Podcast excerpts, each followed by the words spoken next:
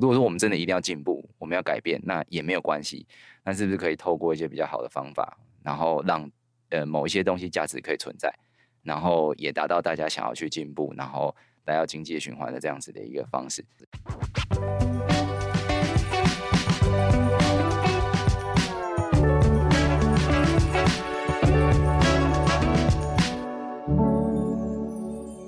在设计里看生活，在生活里找设计。Hello，各位设计关键字的听众朋友们，大家好，我是易行，欢迎大家收听设计新商业单元。在节目开始之前，要跟各位听众朋友们介绍 Shopping Design 风格经济学院五月的最新课程《商业里的视觉设计力》。在这堂课程里呢，我们会一起讨论，当设计作为一种文化传承的可能，它如何让传统跟现代共生共存，以及在文化与设计要怎么互相的结合，才可以。协助品牌创造更高的商业价值。那这次的课程，我们也邀请到了良梗创意、Blob Club、大象设计以及东海医院设计工作室的负责人担任课程的讲师。欢迎有兴趣的听众朋友可以点击节目下方链接报名五月二十五号的课程《商业里的视觉设计力》哦。OK，那回到今天的节目，当我们谈到文化创新、地方创生，其中都不乏有设计的影子。那今天的节目，我们邀请到大象设计的王映卓跟潘月玲，跟我们分享他们如何把设计力带回家乡，透过设计参与地方的创生，在在地种下新的种子跟改变契机。欢迎印卓跟月玲。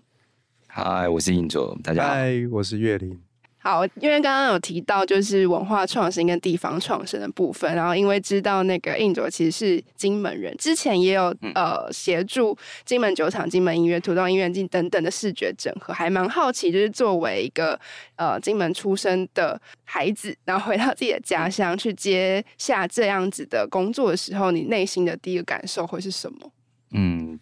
我我觉得这可能有蛮多原因的，就是因为从小就在那边长大。然后长大的时候，其实我觉得在偏乡长大的小朋友啦，像我这种就是金门在外岛，就偏乡中偏乡，然后就会一直很想要离开那个地方，嗯，然后我想要去大城市去看一看啊，然后或是就是到大城市去工作。那只是就是到后来，就是好像就是当我真的离开那个，因为我其实十八岁高中毕业以后，我就到高雄去念书，然后在高雄待七年，然后后来就到台北来工作，然后台北待十几年，那就。就是开始会渐渐觉得，就是说，好像，呃，我对故乡好像想要多去探索一些事情。嗯、那其实，在大学的时候，在念研究所的时候，我都一直很不想要做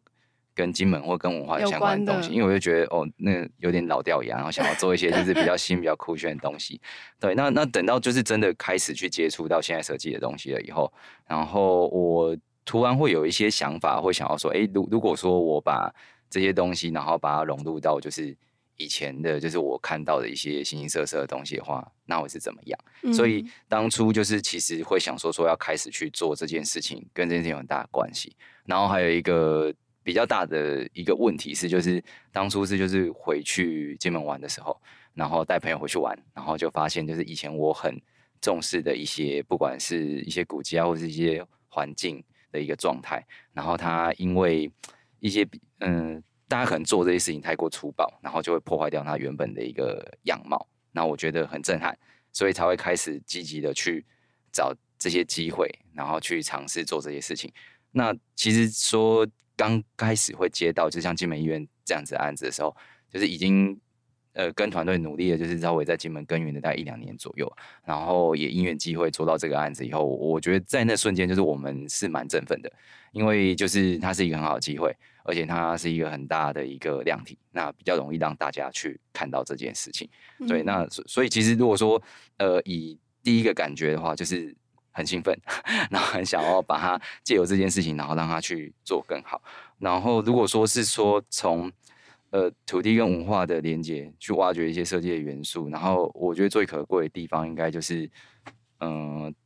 因为，因为你察觉，我觉得我们做设计或创创意的人，可能做文化的人都会心里面都会想很多，就是都会观察到很多的状态。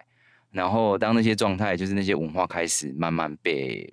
不是没有被重视。我觉得不是讲消失或是抹杀这些问题，而是就是大家可能做这件事情就会用比较粗暴的方法去处理它。那我就会觉得那是很可惜的一件事情。就是我如果说我们真的一定要进步，我们要改变，那也没有关系。那是不是可以透过一些比较好的方法，然后让呃，某一些东西价值可以存在，然后也达到大家想要去进步，然后达到经济循环的这样子的一个方式。那印卓从过去自己作为一个居民、一个住民，然后到后来就是以一个比较设计师的身份回去看自己的家乡，是不是？这两个不同的时期，其实你会看到不同的东西，还是说过去你可能觉得稀松平常的东西，你这一次回去看，发现这件事情其实是可以再被深挖、才再被放大的，就是那个心境的转变是有的吗？是，其实我觉得差异蛮大的，因为像以前小时候会不想要做，呃，小时候 念大学、念研究所的时候，不太想要做这一类型的设计的原因，呃，有很大的原因是因为那时候刚接触到就是当代设计的东西，那些思潮。然后我很想要去做一些突破，所以就想要做一些比较全球化议题的事情。那当然跟那个时候的背景有关系，因为那时候刚好这个议题就是在国内比较多人重视。然后后来呃，我觉得就是工作了以后，就是我同事影响我很多，像盘啊，然后他们就是呃，当当初我们在工作做一些事情的时候，就是做了很多文化议题的项目，然后很多不管是设计师啊，然后或者文化人，呃，近期开始比较重视就是。呃，本土的一些在地的一些思潮，然后或者是就是地方上面的各种调整跟更新，对，那我我就想说说，哦，或许原来其实我们可以用另外一个角度去看待这件事情，就是呃，当呃做这些设计的东西，它不是呃做传统文化的东西的设计的时候，它不是只单一线，就是在就是我重新去画这些老建筑，然后重新去把它。呃，用一个方式，就是再把它画出来，就这是我觉得这就像写生一样，对。那那但是应该是就是我们用自己的角度，用自己的思维，然后去消化这些东西，再把它 renew，然后把它跟现在生活结合。那呃，发现的可以做这件事情的时候，那也是在呃外面经过蛮多的历练，然后很多的呃长辈啊，然后或者是伙伴朋友的一些交流，然后才慢慢开始。呃，了解哦，原来还有这条路可以做。嗯嗯嗯，其实月玲也有一个蛮相同的历程，因为月玲也是出生嘉义，然后离乡十几年之后，过去这段时间也因为呃，其实嘉义最近大家也都可以发现到，它其实。非常多新的发展，然后非常多设计师回到那边去做很多很新的事情。然后因为台湾设计展的关系，也开始月玲也开始在参与专案的过程中，呃，重新的回到嘉义认识嘉义。那可不可以也跟我们分享，你重新看见家乡哪一些地方？你是哎，你过去有看过，但其实没有觉得这个很特别，或者是过去没有看过，这一次重新再挖掘出来的东西，而且你觉得那是嘉义很重要的元素？嗯。真的，因为其实，呃，对于我来说，我觉得我的成长背景跟印卓有点像，有点像，就是其实我们从呃大学后，其实我们就很离开家，对，就离开家乡了。嗯、所以其实对于我们对于家乡的记忆，其实是有断层的。对，就是我们就一直停留在我们呃高中时期对于这个土地的一些记忆啊，或是那时候的一些回忆。那其实就变成是说，哎，我们之后呃上了台北工作后。呃，其实回到家的时候，其实都会很比较，就是你会觉得说，哎，我想要多陪陪家人，其实也会很少会进到市区去、嗯、去走走啊，或什么的，所以会，我觉得就变成说会比较缺乏发现。但是其实我觉得，我相信大家对于，尤其是我们嘉义人，就是对于嘉义本身，就会觉得说，在以前，当朋友想要来嘉义玩的时候，我们就会说。有什么好玩？干嘛嘉义啊？有什么好玩的？下下去一点就是台南啊，或者是台中啊，就是都都有很多很好玩的地方。为什么要来嘉义？或者说，其实对于我们来说，可能都会觉得说，哎、欸，其实嘉义真的那个时候真的是还蛮没什么好玩的。对，就主要都会一些啊，大家想到嘉义就啊阿里山、鸡肉饭、喷水圆环，或是等等的。可是我真的觉得，就是当然就是借由。因为工作的关系，或是因为一些案子的关系，或者甚至是嘉义设计展的关系，其实才让我慢慢的就是，嗯、呃，可以想要去了解，真的是深入去走访这些，不管是街道也好，或是这些文化或者在地的的一些事情，或是人事物，你才会慢慢发现说，哎，真的，我觉得这几年嘉义真的不一样了。然后我真的也很庆幸，就是也很欣慰，就是真的，我觉得现在刚好嘉义有这一有一批。真的就是，呃，接收到很多曾经也是过去接收到很多不同思维跟外面思维的一些年轻人回到家回到家乡来，嗯嗯嗯，然后真的就是很，我觉得他们的就非常的团结，然后就真的我觉得大家的心都是想要为这块这块土地好，所以他们就真的很尽力的去做一些各种的串联，或是在他们的岗位上去做了很多的努力，然后慢慢的去推广，慢慢的去宣传，才让。我觉得才在才让这几年就是嘉义真的是越来越不一样，然后大家就真的就是也很会很想要到嘉义去玩这样子。其实我觉得有时候我们生活在当下的时候，你反而会视很多事情是理所当然，对，所以你就不一定会去挖掘，就是这个地方到底有什么好玩的。对，像就是作为新北人，永远都觉得嗯，新北市有什么好玩的？对啊，对啊就说来惭愧，但是我真的觉得就是。越了解，而且越越在这块土地待越久，你就会越想要让大家知道，原来这个这块土地有更多更多大家所不知道的事情。这样子，嗯、就如同刚刚提到文化内涵所延伸的设计，它其实都是由内而外创造出来的影响力。然后我也蛮想要知道说，对于大象设计而言，在探看一个呃，不管是品牌，不管是城市品牌，或是一个地方活动，它。的背后意义的过程中，会经历哪一些挖掘的过程？然后对设计师来说，这些大量的资料收集、填料的工作，你们认为它的最重要的地方是什么？嗯嗯，我们通常工作的模式会是这样子的，就是呃，我们会先这个地方对这个地方去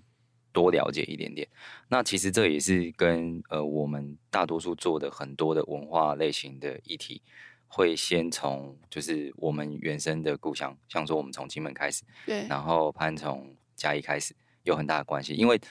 呃，基本上我们自己就是资料库，所以就很多东西就是可以去跟同事去学。嗯、那像说我们也都个别就是会去呃对方的从小长大的地方去看一看，像之前就有带潘，然后还有一群设计师朋友，就一起带他们过去那边走一走，然后那也是就是我已经在故乡里面就是已经呃。生根比较久的时间，然后有更多的资源，像刚潘有提到，就是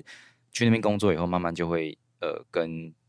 呃返乡的一些朋友，然后或者是说呃重新到那个地方去居住的一些朋友，在那边创业的朋友，然后开始会有更多的连接，然后你手上的资源就会变多，然后对于地方的了解就会变得更厚实，因为每个人的领域不一样嘛，他们有可能是文史工作者，那有可能是建筑领域的，那也有可能是就是呃咖啡厅，然后或者是小卖店。之类的，那他们对那个地方的挖掘就，啊，或是民宿业者，他们对那地方的挖掘会更深入，而且因为他们就在当地去了解所有的事情，所以很多状况他们都能够第一时间反应。嗯，那所以就其实也刚刚讲也蛮好笑，就是刚刚讲的时候，就是去嘉义会不知道玩什么。我记得那时候，因为我跟他认识很早，那那时候在嘉义还没有起来之前，嗯，跟他带我们去玩的时候，就是带我们去夜市逛逛，然后我们去他们家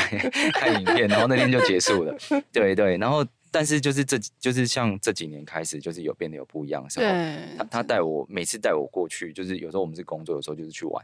然后他就会。就是哎、欸，我今天带你去一个新的地方，然后就一直不停的挖掘。对，那我我自己回去的时候也是会有相同的状况，然后呃，我们的伙伴会有更多人想要去投入这件事情，对，然后再让这件事情变得更多。那那这个是就是对于我们来说比较轻松的事情，就是我们对于就是原本的原生故乡就已经有很多了解。那如果是碰到就是对于我们来说比较远的，对，比较没有那么熟悉的地方的话，我们基本上都会先做一次做一些访查，然后先去呃框列就是那那边就是。各种的一些资料，然后先都资料过来以后，我们会去做一个网状图的一个整理。然后这个部分的话，就是比较像是我们在工作的时候必须要先去建立的一个观念。因为通常如果我们在思考事情的时候，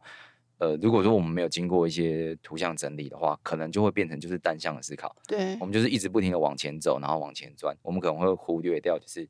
其他两侧，然后或是更多种不一样的方式。所以我们通常会先就是拉出来，就是把所有的东西先记录下来。然后把它整理成一个网状图，然后再从这个部分的话，去跟每一个人讨论说，诶，其实哪一个点或许可可以扩张到另外一个点。那这个方式比较有利于，就是像我们这种比较整合型的团队，因为其实像我我们公司就是核心就是四位合伙人，嗯，然后除了我跟岳林之外，还有另外两位合伙人，他们专长也不太一样，有一位是平面设计，然后另外一位是就是空间设计，那就是。当我们要把很多东西全部整合在一起的时候，就很需要这样子的分析，然后大家再去找就是觉得比较适合的论点，再去做切入。嗯，然后我们有很大成分的部分都是我们四个人在一直不停的在讨论。对对对，因为因为要要找到一个比较好的方式，就是因为大多数在想这些事情的时候，他都会是，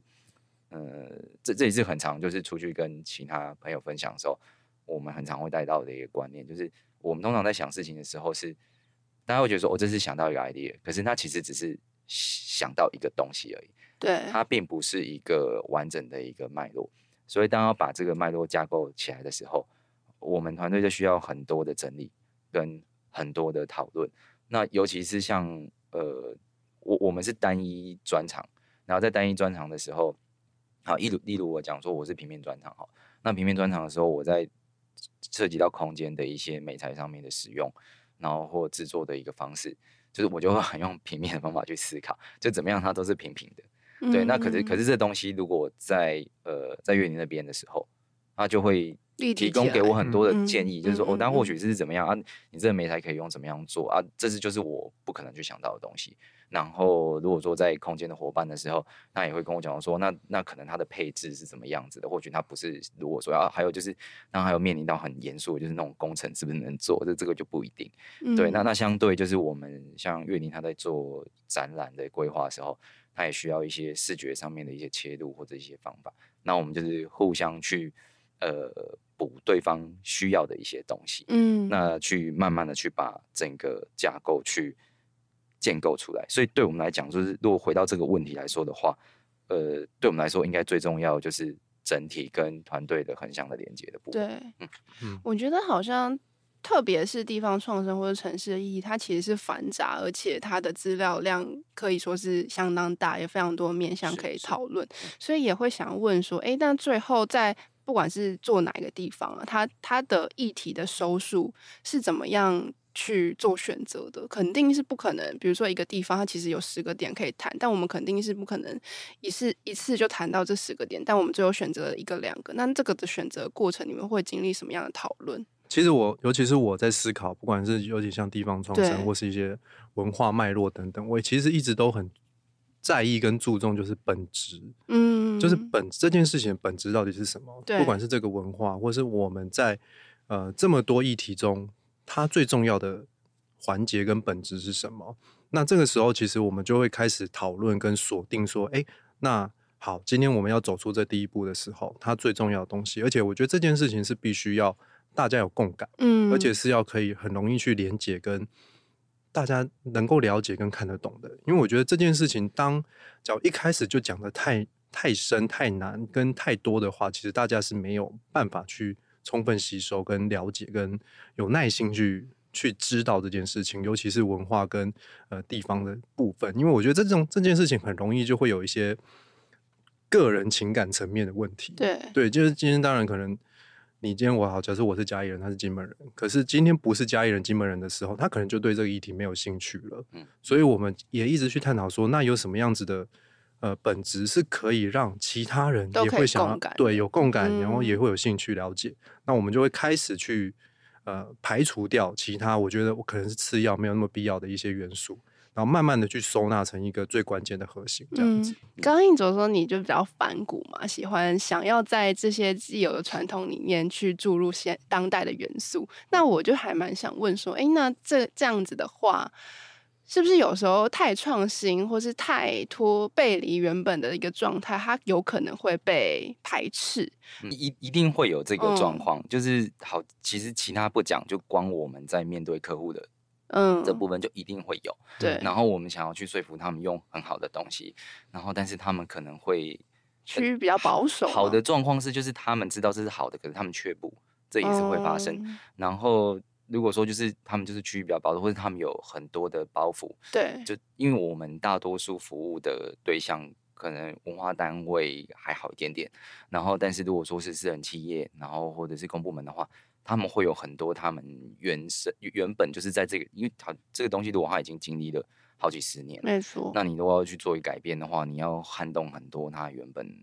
习以为常的事情，那就会相对就困难很多。所以就考验设计师们的沟通力了，是吧？嗯，对对。然后我就很常需要跟月林一起讨论说，例如说，如果说他们没有办法接受的时候。我们有没有什么方法折中的方法去解决这样子？嗯、对对。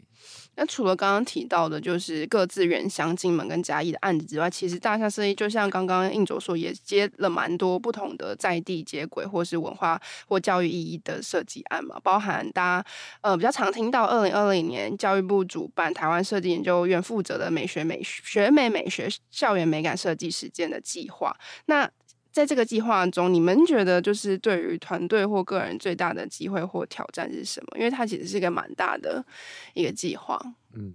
因为我觉得就是呃，当然我觉得真的很荣幸，就是我们可以去参与到这个台湾设计研究院的这个学美美学的美感计划。那其实我们对于这个案子也真的是非常重视的。那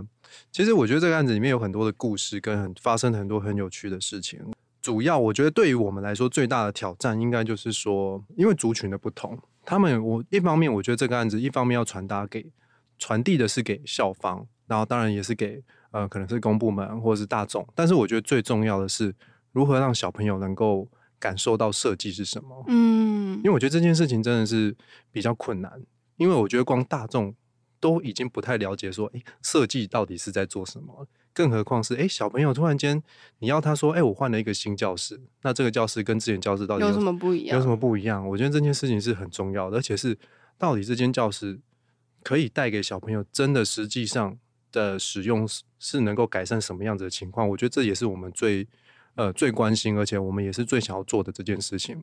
所以呃，当时我们就选择了一个呃在台东的路野。的永安国小，哇，那真的是非常的偏乡，嗯，就是每次我们光去场刊都要花了 几乎是一天的时间，甚至因为就要坐飞机去台东，然后再到鹿野这个地方这样子。可是真的我，我我觉得我们也放了很多的情感在这个，已经是撇开呃 case by case 这件事情了，就是真的觉得说，城市的小孩跟偏乡的小孩，真的我觉得他们不管是在整个教育的方式，或是他们的一个。感知上面是完全不一样的，样的，对，所以我们绝对不能够，呃，也一直在警惕自己，说我们不能够拿我们在城市做设计的这一套方式去放到这件事情，放到这个地方里面，因为我觉得这件事情是完全冲突的，因为他们的教教纲跟他们的平时的接收到的事情是完全不一样的，嗯，所以反而是我们要如何在这间教室，因为它刚好是一间。有点像是美术教室的美感教室，对，所以其实它也也不是去讲一些文科理科的事情，那真的就是你到这间教室里面，就是可以创作，尽情的创作，尽情的发想。所以我们也一直在思考说，那我们在这间教室里面，能够如何让小朋友进到这间教室，你不会觉得我来上课，而是可以是很舒服、很放松的去感知任何的一切，然后去创作。所以其实。那个时候，我觉得对于我们来说最大的挑战就是这边。嗯嗯，对，因为因为其实那个时候我很，因为我我还蛮 这种感觉派的，嗯，就是我真的会觉得说我我不管是任何到展览，或是到做展览，或是做一些空间，我很呃注重就是我今天走进这个空间里面，我第一第一眼的感受，因为这件事情是我觉得相较来说是比较呃比较客观的，就是我。完全不知道的情况下，我进到这间教室，他给我的感觉是怎么样？么那尤其是呃，像永安国小这个教室，我真的，一进去，我看过去的就是它非采光非常的好。你也，我们就想象那个台东正中午的那种大太阳，就是那个光感完全是跟是跟台北不一样的。就是台北就是阴阴细雨这样子，永远就是 阴天。可是你到了台东，你就真的是觉得说，你自己心情也会开阔了起来。所以其实我进到这间学校会说，哇，这采光也太好了吧！所以其实那个时候我就会，我马上就下了第一个决定，就是我不要让窗户去阻碍小朋友的任何视野。对。然后这，然后希望说能够尽可能的去保留，因为它真的窗户看出去就是后后面那路野的高的的山后山这样子。那它整个真的就是被一个森林环绕的小学，所以其实它周围所看出去全部都是绿绿意盎然的。那我们当然就不希望说，哎、欸，那这个时候我们还要让这间教室就全部被包起来，或者还装窗帘让它去遮光啊，什么什么。反正我就希望说，真的能够尽量去打开。那我觉得今这件事情，他当他做出一个，哎、欸，我进去里面，我能够很清楚的去看到周围环境的时候，自然而然你就会像进到森林一样。那你进到森林，你进到大自然，其实你自己的想象、你自己的想法就会不会被所局限住。嗯嗯嗯嗯，那除了刚刚提到的鹿野永安国小的的改造之外，其实也参与了另外一间国中烈屿国中的视觉改造。那可不可以跟我们聊一下，就是在做这个改造计划的过程中，你们透过设计的导入，为既有的场景创造了哪一些不一样的地方改变？嗯呃，因为像其实烈屿国中的状态，它跟呃学美学的模式它就很不一样。一样嗯、对对，因为因为像呃学美学它是主要是就是从空间然后跟美感去改变，就是大家对于这件事情的理解。对对，然后希望就是用这种环境的方式，让小朋友他潜移默化，就是就是等于就是他看到的东西都很漂亮，然后还有就是有设计的启发性的东西，那。他就慢慢可以去理解这件事情，然后或许还会带到一点，就是呃，因为这个环境很漂亮，它需要维持。然后对于设计上面来说的话，我们一样要保持这个空间的美好的话，它可能就有一些更好的一些习惯。所以其实当初在设定这个部分的时候，潘他在那个就是还会让很多的小朋友去，就是把他们一个年级就一个柜子，然后你就把你的东西顾好，你不可以就是去乱用别人的东西，然后把它破坏这样子。对，对，然后就我们有放一些就是比较。呃，就算潜移默化的方式去让他们理解这件事，然后但烈雨国中它的模式就不太一样，因为它它这个模式是就是呃当初是找到我们来做的时候，就是他们希望可以就是真的去调整他们整体的一个视觉，因为那时候金门他们有一个部分是要做就是那种呃国际教育的，然后开始。他们就是会让这边的孩子去跟国外的一些课程啊，或是一些其他的学校去做一些交流。然后他们就会有视讯，就是呃外国的老师、外国的同学跟国内的小朋友跟老师一起去做讨论的事情，这样子。那我我之前其实觉得这件事情很对我来说是蛮不得了的啊，因为我这个年纪就是那时候根本就不会有这种事啊，对对吧？然后就就觉得哇好酷哦，就是大家开始会做这件事情，而且就是。很多就是在那边的教育家，他们很认真的想要去办到这件事情，所以当初他们找我们就想说，哦，除了就是借由这样子的一个状态，然后他们顺便去调整他们所有的东西，对，然后还有他们包含他们的视觉，他们的一些呃，不管是说礼赠品，然后或者他们班牌啊什么，就是所有看得到的东西，就全部一起做调整。那所以那时候在做这件事情的时候，心里面想的就是说，好，他呃有机会来帮一个。国中去，而且是这么偏向的国中，那基本上是国境之西嘛，最西边的一个 一个国中，然后去做这件事情，然后他又是我妈妈的母校，那我就觉得他很有意义。对，那当初在做这件事情的时候，呃，有几个比较困难的地方，就是因为他他其实原本就有既定的校徽了，那这个校徽其实他基本上已经用了六十几年了，那、嗯、呃很难去动摇它，因为他们整个硬体设备全部都有，然后但是。他又没有任何意义，因为就问过真没有。对，然后这这这里是很常，就是我们在做 branding 的时候，就是一直都会碰到的问题。那碰到这时候就要去挖掘啊，然后我就去问校长啊，问他们主任啊，就想说，哎，你们就是有没有什么一些课纲啊，或什么之类，你们的教育目标什么？然后校长说有啊，我们有四个那个呃，我们的教育的目标，然后要就是完成这个教育的目标，他才可以完成就是这个学校的训练的这个品格核心。然后就跟他们的 logo 其实就不谋而合，因为那 logo 就是中间一个圆圈圈，然后旁边还有一个四个结构围成的一个图形。哦，对对。然后那时候想说，哎，其实他们的东西其实就可以有的。对对，所以其实是用他们原本的东西，然后再去带入他们的呃图形，然后再去延伸很多就是其他的图案的一个设计。那我们再用一个就是有点像拼图的方式，去把这四个呃他想要去传达给学生的能力，然后把它变成四个不同的应用图像。然后再用这样子的方法去整合起整个设计的一个串联，嗯，那就是等于有点像是说，把他们的东西用一个更完整的故事，然后用视觉去把它去，去把它呈现出来。那当然结果就是他们也是觉得很满意、很棒的一件事情。然后最重要的是，就是借由这样子的方法去帮他们做的一个总整理，因为一般来说就是学校比较不会去做这件事情。那我觉得在这件事情，呃，对我来说。很重要的一件事情是，就是因为他们开始就是想要去往跟国际接轨，然后我我我一直以来就是一个呃偏乡长大的小孩，然后我在小的时候，我时常会觉得就是呃，因为那时候就会到台北来玩嘛，然后就觉得哇，台北好棒哦，什么东西都有，然后就是很多资源，嗯、然后尤其是像我学艺术的小朋友，就是我在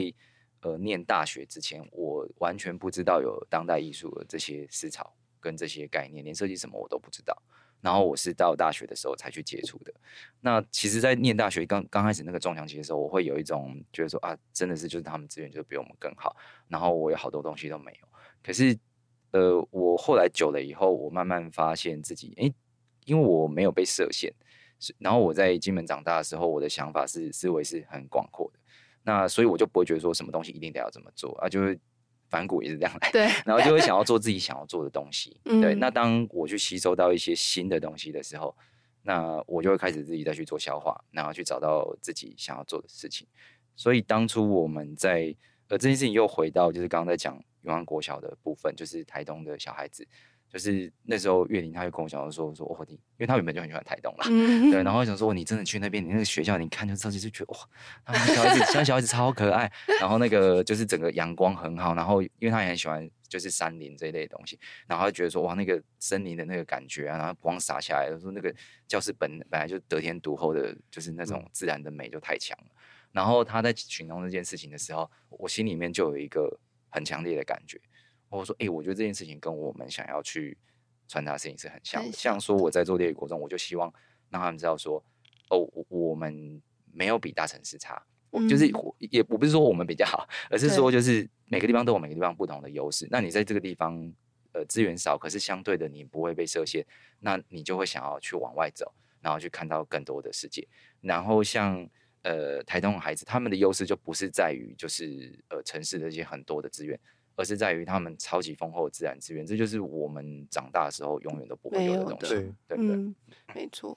因为刚刚提到就是跟各个不同的单位有合作嘛，然后也是蛮多可能我们听众朋友会还蛮想知道，就是在跟不同的业主在在和促成共共识、沟通设计概念跟聚焦目标上，通常你们呃设计师。短会遇到什么样的困难？然后能不能举一个例子来跟我们聊聊？说在这个沟通的过程中，怎么样去取得彼此的共识，然后让这个案子可以往我们都觉得更好的方向去前进？嗯嗯，想一下，如果说是这一类型的问题的话，其实我想应该每个案子都会碰到，对对对，然后 而且都不一样的状况，对，都不一样的状况。然后像说，呃，以我觉得也可以分类型。嗯，那如果说是以文化单位来说的话，它相对起来就是理解度比较高，然后我们要跟他们讨论也比较容易。对、嗯、对，那又类似像说是学美美学这样子的案子的话，它本来就有一个蛮对对对对对，然后摄影院他们会协助，然后就会帮我们去跟呃老师跟校长他们沟通。那相对起来那个碰撞会比较少一点点，那比较能够完整的去执行我们想要去。办到的事情，对。对，那但是如果说是呃，他的就是这样说说文化单位稍微好一点点，然后但是文化单位一样会有一个状态是，就是说他已经有对这件事情有一个既定的一个想法跟方式了，嗯，那你要去撼动他，而且而且他很难撼动哦，因为他们里面的人都是文化人，然后论述跟时间性都很强，嗯，所以所以你你要去用呃。就是他可能就会讲说啊，你这个设计很新，我知道，然后很好看，我知道，但是他可能对我们的文化上面就是没有那么 match。那当然，如果碰到这样状况的时候，我们就需要蛮多协调跟讨论。嗯，那如果说是商业类型的专案的话，那会碰到的问题就更加多。那状况都不是大好就大坏。要么他就是超级喜欢的东西，超级喜欢你的东西，然后就一直，要不然就是改到不行，对，一直跟你合作，然后要不然就是改到不行，然后在改到不行的时候，我呃，因为我们我们 team 算比较不会说就是以赚钱为主，然后业主说什么我们就做什么，然后赶快把这案解掉，我们不太能这样做事情，对啊，因为我们其实也是呃回到我们自己工作的方式或我们盈利的方式，我们其实也不太做什么宣传。就是大多都是口碑，然后是有人看到我们做的专案，他们觉得呃很想跟我们合作。那我近期听到比较多，就是他们会想要来跟我们合作，原因是因为他觉得我们的呃整个专案就是是很重视文化的论述，然后还有整个起承转合的脉络，然后他们觉得这样子的东西是有说服力的，所以然后整个执行的品质也非常棒，然后他们才会想要跟我们合作。所以说，我觉得我们在呃这一个方面的一个。努力其实是慢慢的开始被其他的，不管是业主啊，然后被看见，对，被看见。然后其实我觉得这也也是就是不只是我们，是很多方的努力才有办法去做到这件事情的。嗯、因为其实现在对于就是设计的风向，我我觉得也跟以前有一个比较大的落差跟不同嘛。嗯，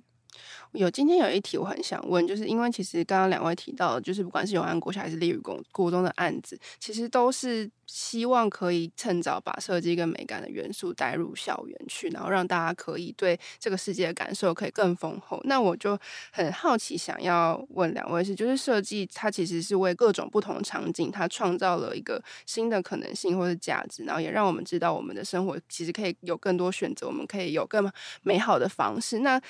两位认为，就是设计在为不同的场景创造价值，这些这件事情体现在哪些部分？然后以及为什么透过这样子的新的场景，比如说对对孩子们来说，他可以有拥有更宽阔的想象力，或是他可以觉得说自己拥有更多选择，或者他对美好生活想象可以更宽广一点。就是你们在做这件事情的时候，你们怎么去想？嗯、呃，我觉得这件事情就是回到刚刚也是印卓有提到，就是对于我们来说，嗯、其实我们都不断的也是希望呃透过设计来让大家发现说，哦，原来我们身边有这么多一直以来一直以来存在的这些美好的事物，只是我们没有被发现。嗯、所以其实我觉得我刚好觉得，我觉得这件事情刚好可以分享到我们我自己很喜欢的一个案子，就是呃去年的台湾设计展的陈美馆。对，因为我觉得这件事情它当然它以它对我来说，它其实是一直埋在我心中的一个一个种子，它是我从小就一直想要做的一个议题。只是说当时当然就只是单纯喜欢嘛，单纯有发现，但是发现说，哎，好像大家没有那么去重视，而且没有去、嗯、呃发现这件事情有多么的重要。重要。那就刚好就是借由呃台湾设计展的关系，然后刚好我们也接到这样的任务，所以我觉得说，那我更应该能够。把这件事情去让大家知道，因为其实在我从小，其实你知道南部小孩嘛，就是其实尤尤其是我阿公的关系，所以我很常在公庙跑跳，就是因为我 因为我阿公他其实是呃跟神明有一些连结的一个一个因素，所以其实当时我们也小时候不懂，而且我其实没有任何任何的特别的信仰，所以其实那时候在公庙的时候，我就会无聊嘛，就他们在那边办事或者什么的时候，我就会。开始在那边周围这边无聊，在那边闲晃什么的。那这个时候就会注意到，哎、其实宫庙里面的一些天地壁的一些壁饰都很有趣，不管是它的什么二十四孝啊，呃，三什么什么水浒传啊，什么等等的，这些都是一直不断去在讲很多的事情，而且它的材质、它的技法都非常特殊。但是却发现，好像大家进到宫庙却没有觉得说，哎、没有去欣赏这件事情，然后反而就是很专注的在。呃，祭拜跟参拜这件事情上面，那直到说有一次，呃，也是某一个过年，然后我跟我妈妈就也是去呃公庙拜拜，然后这时候也是可能那时候那个就我们在拜的时候，其实过程中我也就是不断在看周遭的这些这些东西，嗯，然后突然间有一位大哥，他就突然就说：“哎、欸，第一，我看你好像很有兴趣，我要不要帮你导览一下，介绍一下？”我说：“哦，好啊。”就是那时候也觉得说：“哎、欸。”就有点怪怪的，你你是谁啊？这样子 这么热 情，就这么热情，然后突然间要这样，但是我就说哦，好好好，就帮我导览一下。然后这个时候他才真的就是从头，就是从庙前一直一直走，然后一直到拜殿，然后一直到天屋顶，然后去把所有的这些工艺，不管是胶纸陶、呃藻井，或是那些石雕什么的，全部去引经据典的去介绍。我那时候才发现说，哇，以前。虽然知道这件事、这些事情、这些工艺很厉害，嗯，但是要经过介绍才发现，原来它不只是厉害，它其实是所有的呃所有的技法、所有的故事都有引经据典的再去做这件事情。那为什么却没有人想要知道，而且也没有无从去知道这件事情？所以那个时候，其实我觉得在当下，我就呃心中就会觉得说，哇，有朝一日我真的希望说可以让大家。更了解这件事情，不然真的太可惜了。嗯，你看整全台湾的公庙这么多，真的是好几千、好几万间，但是每个人都好像不晓得说，哎、欸，其实公庙里面有很多的故事都可以去去发掘。嗯，所以就刚好说在，在呃嘉义设计展的时候，那我们其实那时候接到任务，是我们去希望说能够去针对在地工艺去做一个介绍，就介绍嘉义的工艺。但是那个时候就会觉得说，那既然要介绍工艺，为什么不直接进到庙里面看，嗯，而且在其实我觉得宫庙其实之于现在就是真的就是我们现在的美术馆，对，因为以前早期没有没有美术馆这个概念，但是其实所有宫庙里面的工艺的艺师在嗯、呃，在当下，他们真的是拿出一个最虔诚，而且是最最厉害的工艺的技艺，就放到这个宫庙里面，就很像我们为什么会愿意出国去看，呃，日本去看鸟居，去看神社，去看灯笼，我们会去西班牙去看圣家堂等等这些呃天地壁的壁画或者教堂等等。但是为什么我们没有发现说，原来我们的宫庙一直都这么漂亮，也的确真的是非常的厉害。但是为什么会我们愿意花钱去，而没有发现说，其实我们身边已经有这么厉害的工艺在我们身边了，这么厉害的艺术，所以其实那时候才会想要导入这件事情，把美术馆的体验变成放到宫庙里面。所以我们当时就是希望说，哎，那既然呃宫庙就是美术馆，那其实它就是每个城市的美术馆。嗯，在当时还没有美术馆这个概念的时候，所以我们就把它命名为城美馆。那其实，在里面我们就希望说，真的，我们也不希望说，哎。那既然要做一个展览，我们就好像要把它经营的，好像一个展，真的是很像某个展览的形式。我们也不希望这么做，真的就是希望说，你走进宫庙，我们可能就用一个非常隐藏式的灯光，但是是统一的色温，去让大家知道说，哦，这里有东西，那里有东西，然后就很像我们进到美术馆，我们会看到一幅很漂亮的画，前面打了一盏很漂亮的 spotlight，然后旁边就有一一张小小的说明牌。告诉你说，哎，这个画家这个年代这个技法是什么？嗯，那为为什么我们不能在公庙里面这么做呢？所以其实我们那时候就呃开始去思考说，那要怎么样的方式能够用这样子的手法导入公庙，却不会干扰本身的这个本身，因为宫庙本身就很多信众去参拜嘛。那我们也不希望是因为展览的关系去影响到其他人的一些一些本身的习惯，所以那时候就希望说，那我们就用一盏。呃，很特殊的色温，因为宫庙我们所想象都是呃呃昏昏暗暗、黄黄绿绿紫紫的很多灯光。那假如说这个时候我们导入另外一个完全不一样的灯光的时候，其实大家就很容易去发现到。嗯。但是灯光的亮体感又是很很弱的，所以这个时候就可以让大家知道说，哎，我知道看到这个灯光，我就知道这边有东西。那我走近看的时候，我们在旁边就会呃很隐约的去放上一个一个说明牌。来让大家知道说，就像在逛博物馆，就像在逛博物馆一样。那其实每个人也不一定说我们得要导入某个动线，或是一定规定你要怎么看，反而是有点像是找彩蛋的感觉。嗯，对，因为其实整个宫庙真的说实在的，我们也只能因为因为碍于预算跟这个时间的关系，我们真的也只能够萃取出一些几件真的是比较可看的。但是其实真的要去呃探讨的话，其实真的所有的天地币都是一个。很厉害的工艺，嗯，所以我们只是希望说，能够借由这个展览，去埋入每个人身体一个很很简单、一个很本能的记忆，就是你就是抬头看。因为其实我们进到宫庙里面，我们就很常，因为可能是我觉得就是从小被长辈所教导说啊，你进到庙里面你就不要乱来，啊、你要虔诚，你不要乱来，你不要乱跑，不然神明会怎么样？神明都在看。那慢慢你就觉得说，哦，我进到宫庙我就要很拘谨，我都要就是很注重说，哎，我现在要拜什么要。讲究很仪式的感觉，可是我希望说，反而你当你抬头看的时候，你可以发现很多，而且你不会被这些视野所，或是你的一些既定印象所被绑住。嗯，而且也是一方面，我觉得，因为尤其是牵扯到宗教，就会很容易去